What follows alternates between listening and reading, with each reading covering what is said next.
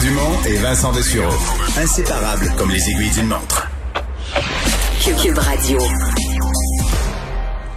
Alors Vincent, euh, quelques résultats supplémentaires dans ces États très serrés. Euh, rien pour rendre le président plus de bonne humeur qu'hier soir. Là. Non, euh, l'écart c'est un peu euh, bon allongé là, pour M. Biden en Géorgie. Évidemment, des coins les plus serrés. on est autour de 4200. On est à 1500 tantôt. Exact, 1500 à peu près. Là, on vient d'augmenter ça autour de 4000. Il vient d'arriver. C'est encore peu, mais... C'est peu, mais on, on, on il ne reste plus beaucoup à compter non plus. Non, quelques milliers à peine. On triple pratiquement euh, l'avance. Évidemment, la Pennsylvanie toujours à surveiller. Ça n'a pas bougé, ça, 15 000. Et l'Arizona, ça s'est resserré un petit peu, légèrement, là, en faveur de Donald Trump. Euh, on sait que Donald Trump peut pas perdre rien de ça. Là. Alors, ce sera très, très difficile. Il a pratiquement remporté euh, Joe Biden. on attend des, des premières annonces dans les prochaines heures ou les prochains jours. J'ai écrit là-dessus ce matin. C'est un questionnement depuis depuis l'élection, euh, le vote latino euh, en Floride, là, il semble clair que c'est vraiment le vote latino des Cubains, des Vénézuéliens euh, qui se sont rangés massivement avec le président Trump, lui ont donné une majorité accrue dans cet État, même s'il perd l'élection en général. En Floride, il a eu une majorité accrue. Andréane Bissonnette, chercheur à l'Observatoire sur les États-Unis de la chaire Raoul d'Endurance, s'intéresse à ces questions. Bonjour. Bonjour. Euh, oui, donc euh, c'est un, sujet sur lequel vous vous êtes penché. Là. C'est des groupes de différentes communautés. Euh, comment électoralement ils se, ils se comportent? Oui, ben en fait, c'est important de préciser que lorsqu'on parle de l'électorat latino-américain, c'est en fait un terme qui n'est pas représentatif de la diversité euh, idéologique au sein de cette communauté. Donc, c'est plus des électorats latino-américains. Euh, et vous l'avez souligné, là, en Floride, effectivement, les Cubains américains ont une affinité avec le Parti euh, républicain, notamment en raison des positions historiques de ce parti face au régime castriste à Cuba.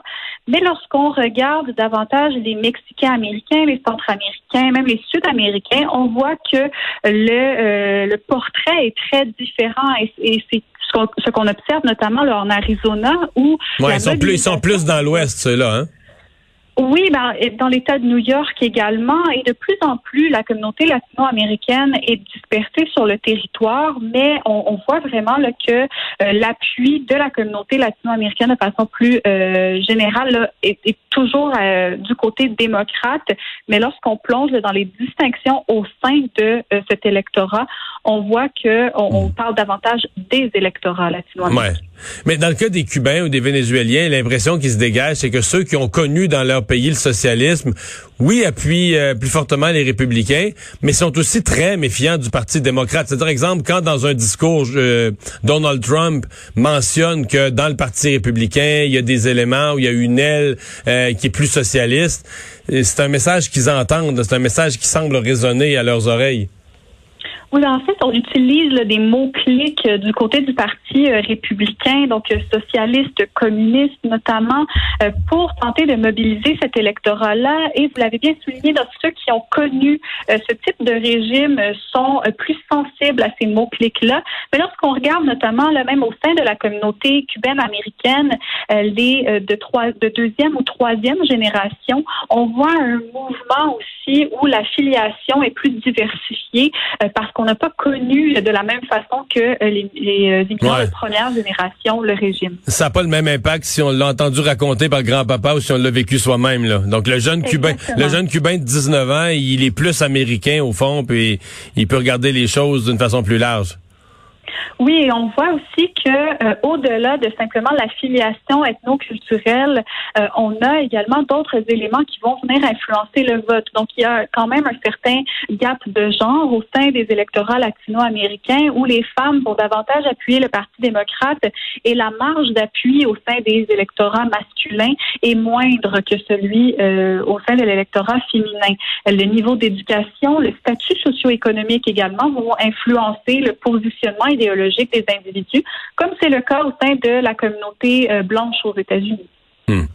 Euh, il y a le vote aussi de, la communauté noire? Évidemment, il a été critique dans cette élection. Dans un État comme la Georgie, par exemple, on dit il semble avoir fait la différence.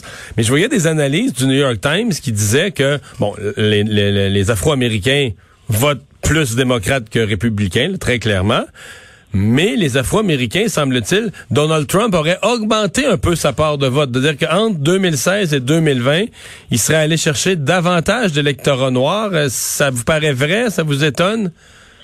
Euh, oui, donc effectivement, là, c'est euh, une marge qu'on a légèrement augmentée du côté du Parti républicain, mais c'était pas 0 là, des Afro-Américains qui votaient pour le Parti républicain avant. Donc, on, est venu avoir, augmenter un petit peu la marge, mais également, euh, on, voit que du côté du Parti démocrate, on peut encore compter le solidement sur cet électorat-là.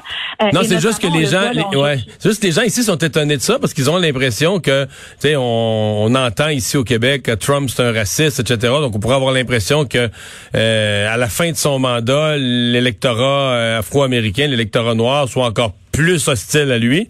Et donc non, il y en a qui, il y en a qui aiment son discours, il y en a qui se reconnaissent. C'est quoi qui, qu'est-ce qu'ils aiment? C'est la loi et l'ordre, c'est. Ça dépend en fait de, euh, des individus.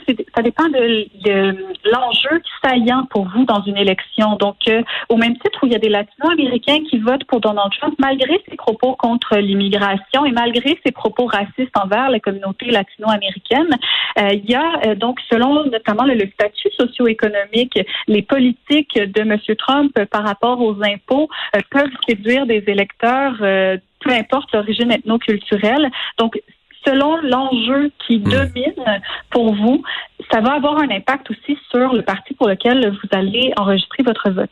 Ouais. C'est euh, c'est quand même euh, fascinant la relation. Là, j'ai élargi de Donald Trump, mais le Parti républicain, euh, à travers l'histoire, si on le regardait sur un siècle, parce qu'en fait, j'aurais peut-être dire le Parti démocrate au sortir de la guerre de sécession, après la fin de l'esclavage, là, pendant pendant des décennies, le Parti républicain était le parti de la de l'union, de la reconnaissance des droits des Noirs, et c'est le Parti démocrate qui avait de la misère de façon générale avec euh, avec toutes les communautés culturelles. Et durant durant le siècle dernier, tout à coup, sur une période de quelques décennies, les choses ont complètement basculé. Oui, absolument. Donc, il y a eu un changement et c'est là aussi où on a vu le changement dans les États du Sud. Donc, euh, il y a des cartes électorales où vous voyez, là, les États du Sud étaient majoritairement démocrates, alors que là, on a ce changement et tranquillement, on voit que les changements démographiques dans le Sud, l'augmentation de la part des euh, de l'électorat afro-américain et des électorats latino-américains également entraînent de nouveaux changements démographiques. On le voit lors de ce cycle électoral-ci en Georgie, en Arizona, mais également au Texas, qui a été remporté. Ouais, parce que là, on, commence à penser que le Texas va être un État qui va pouvoir euh, passer des, des, des, des mains d'un parti à l'autre d'ici. Qu'on voyait, qu'on voyait républicain acquis, mais là, c'est un, il pourrait devenir un swing state sous peu, là. Hein? Oui, exactement. Donc, M. Trump a remporté l'État par quelques 8 euh, 6 pardon, de vote euh, et a perdu, là, notamment dans les banlieues euh, de Austin, autour de Houston également et de Dallas. Euh, mais on, on, a vraiment une diversification de l'électorat, parce qu'on a une augmentation du poids des latino-américains, mais également parce qu'il y a des migrations internes aux États-Unis et on a notamment un mouvement de la Californie vers le Texas dans les dernières années. Qui des, jeunes, des jeunes dans les nouvelles technologies, etc. Exactement, et également dans les énergies vertes, il y a des, euh, il y a oui du pétrole au Texas, mais il y a également des champs d'éoliennes dans l'État. Euh, donc il y a ce changement là idéologique qui euh, s'articule. Et cette année, le Texas donc est bien resté rouge, mais a été annoncé très tard en soirée. Donc il était à peu près une heure et quart du matin quand le Texas a été annoncé finalement républicain. Habituellement, c'est un État qui était donné aux républicains beaucoup plus tôt en soirée sortons de la question du vote des communautés. Vous êtes aussi, vous surveillez de près la, situation aux États-Unis. Un commentaire général sur la suite des choses, sur ce que M. Biden peut dire ce soir, sur comment le président Trump va agir euh, dans les jours et semaines à venir? Comme vous l'avez euh, bien mentionné là, avant notre discussion avec l'état de, euh, de la course en Pennsylvanie, c'est serré, mais on pourrait avoir des résultats dès ce soir fait que le contenu du discours de M. Biden euh, est, difficilement prévisible. Ça, dépendra s'il se prononcera avant que des résultats soient annoncés ou si on aura des résultats à ce moment-là. Si on a toujours il semble y avoir, il y a toujours une rumeur qu'à l'heure du souper, mais il s'est dit tellement de choses, mais qu'on pourrait avoir des grands réseaux de TV qui qui qui feraient, qui trancheraient là, à l'heure du souper. Mais est-ce que c'est vrai ou pas? Euh, On sait pas. Ça reste à voir. On est extrêmement prudent là, euh, du côté des réseaux de télévision. Certains ont annoncé l'Arizona déjà bleu. On peut penser à Fox News et également à la Associated Press. Mais du côté de CNN, du New York Times, on est plus prudent et on attend.